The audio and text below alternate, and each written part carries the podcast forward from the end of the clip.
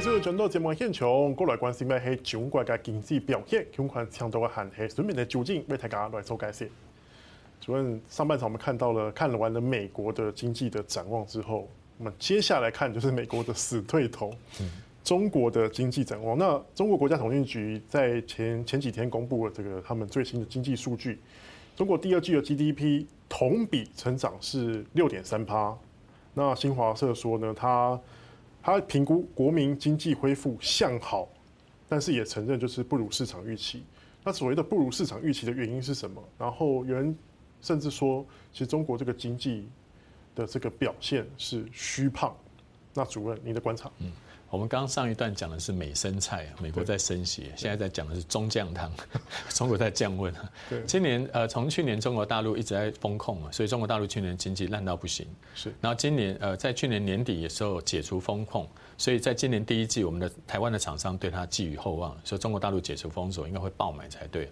中国大陆一二月的时候是有买一些东西，但四五月的时候又掉下去了，因为它它现在的封锁解除其实是第二次。大家记得，他第一次是在武汉封锁的时候，在二零二零年的时候最严重。后来一解封之后啊，中国大陆有一波爆发。但是二零二二年他又封控，而且这次封控时间非常的长，而且它幅范围非常的广。它整个中国大陆从北到南好多城市都封封锁过。所以这一次，第一个脚被绑太久了，麻了，跑不动。再来就是民众已经有上一次封再解，封再解，为什么第二次了？我们知道那个爆买是没有意义的，所以这一次的。这个解封以后啊，它的效果就只有三个月，马上就掉下来。四五月大家看到中国大陆很多数据就是直接掉下来。四五月掉下来什么意思？奇怪，中国大陆是去年四月封锁最厉害，就是我们刚刚上上半段举的例子嘛。因为小朋友上次考那么差，你这次应该考很好啊。你上次期中考十场，平常都考八十分，这次就考四十分。妈妈觉得你应该起码回到八十分很正常嘛？没有，你现在只有考了六十分。所以中中国大陆让大家意外的是，它是有复苏。但复苏力道怎么这么弱呢？所以虽然他们的官方公布说，哎，我们的数据现在跟去年比还有六趴，你是跟四十四十分比，就是跟就是跟去年那个基础比，去年太低了嘛？你那么低，然后才成长六趴，所以说不如预期，本来应该要成长两位数。我觉得有很合理，因为去年你整个上海都封掉了，整个经济都垮掉了。你在那个垮掉的基础上比，怎么还有六趴呢？所以大家觉得期待落空了。那中国大陆怎么会是这么弱的情况呢？第一，中国大陆虽然生活是解封了，但是有两个问题目前还没有办法回来。一是外销，外销的问题，因为超支于人。因为超之于欧美，欧美不好你是不会好的。去年前年你欧美的情况还好，所以销售目前看起来遇阵乏力。外销，第二个是内需，你你不能拼外销，你就拼内需吧。它的内需以前有个很大的重要的支柱，你要知道一个国家拼拼那个外销拼那个经济的话，一是卖房子，二是卖车子。中国大陆以前不是家电下乡，其实就是搞这两招嘛。那中国大陆现在遇到的麻烦就是，他们最近啊，那个房地产前几年打房打太狠了。那中国大陆房地产占它经济三成呢。中国大陆现在买房的不敢买，盖房的不敢盖，整个江那边。还有烂尾楼。对，这个问题还没有处理完，所以一外销卖不动，二房地产卖不动，所以你整个经济啊就少了两大支柱，所以你那个六趴啊。还不错了，比起去年还有一个六趴还不错。你你两大支柱都没有，外国人不买，本地人不买房，你的经济还有六趴。其实最最重要原因是因为外销跟房地产不好。所以接下来我们看中国的下半年。它这两个起码要有一个好，你的经济数据才有更往上的机会。要不然你想想看，它下半年的基期是更高的，基础数字跟，它就不是跟四十分比了，它已经回到五十六十。如果你还是这样的成绩的话，你的成长率会从现在六趴就一直往下掉。今年中国大陆本来官方目标说今年要百分之五，对，温和嘛，温和的。五趴成长，对对对对，跟以前中国七上八下来说，现在五趴算是温和。可是你的五趴能不能达得到，要看你下半年。如果你还是目前这种遇阵乏力，房地产不景气，外销不景气，所以两条腿都不太会走的时候，你要经济要快速成长，不可能。可是我们先来看这个外销哦，就是中国海关总署六月的商品出口总值比去年的这个同期下降了呃将近十二趴。然后这个数额多少？两千将近两千六百亿美元。那尤其是对美国的外销就下降二十四趴，有人叫做雪崩式的下滑。老师，你刚刚有讲到这是一个国际的因素，那可不可以再更进一步的为大家来解释一下，为什么会下滑这么严重？是美国的政策有意脱钩吗？还是说全世界都赶快逃离中国？呃，两个两个因素，我想是最重要的。第一个是刚刚讲的美中脱钩。这几年因为美国跟中国打贸易战，所以本来在中国做的很多纺织品啊、鞋子、包包啊，现在都已经慢慢转移到越南、转移到印度去了。它不从中国出口。啊，第二个就是。美国本身的销售也遇正乏力，我们也说了嘛，美国最近的经济表现也不好，民众都跑去加油、房租了，买衣服、买鞋子、买包包也会变少，所以一方面是美国有意的让产业离开中国，所以这些东西已经不从中国出口，是从越南、从印度出口。第二个就是美国本身的购买力也没有前两年这么强，这两个都是中国外销掉下来重要的因素。但是我们要帮大家解释一下比较深层的因素，虽然这些公司呢现在搬到了印度，搬到了。搬到了越南去，但它上游的原物料还是中国供应啊。是，嘿，我上游还是跟中国大陆买原材料。我举个例子，台湾在一九六零年的时候啊，我们台湾的时候，大家都说我们加工出口区多厉害又多厉害。那个时候我们是跟日本买原物料，买了钢铁原物料、化石化原物料，然后我们呢做好做了包包、鞋子，做了雨衣、阳伞。你要知道，雨衣、阳伞这些东西上游的原材料都日本买的，我们做好了以后再外销出去，所以台湾赚的外销钱又给了日本。我们那时候是贸易逆差，一直逆差到一九七几年。一九七几年以后，因为我们把钢铁的原料自己变成自己生产，所以我们成立了中钢。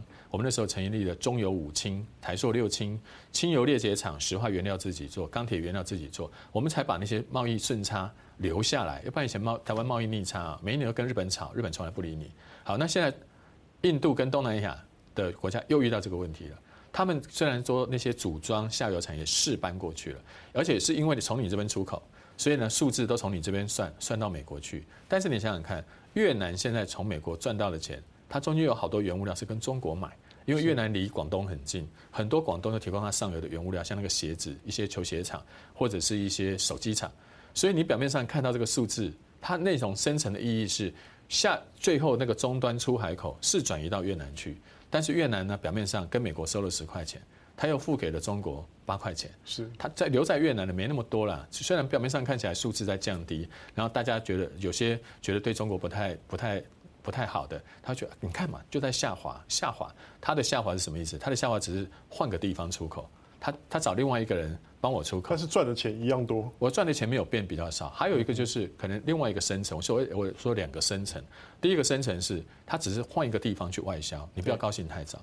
第二个是中国本身对我们的下游走了，那我们要用什么替代呢？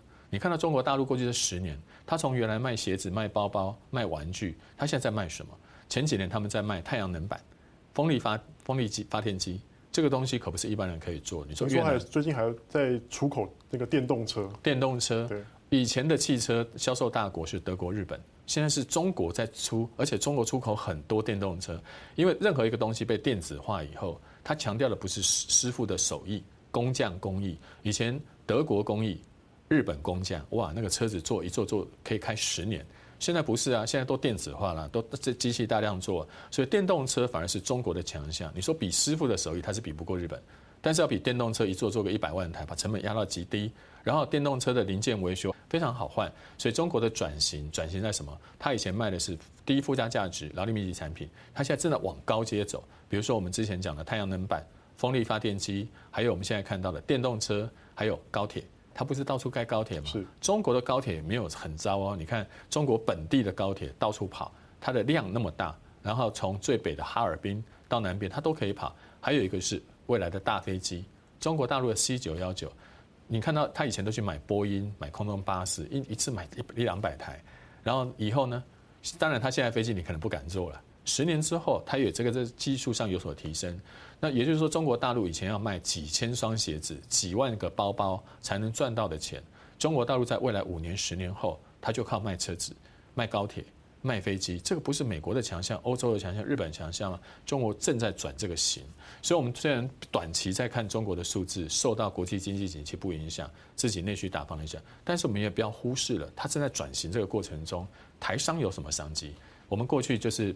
去投资啊，做鞋子、做包包。是，那以后它那个高铁可能跟我们没关系，因为那个太高密、太高技术了。但是高铁里面需要什么东西？有没有我们可以参与的空间？比如说，我们坐台湾的高铁的时候，也常常看到高铁后面是不是有一个纺织品呢？对，那个纺织品可不是一般的东西啊，能够上高铁都要能够耐磨，因为客人下车马上就要再换一批。那这个纺织品。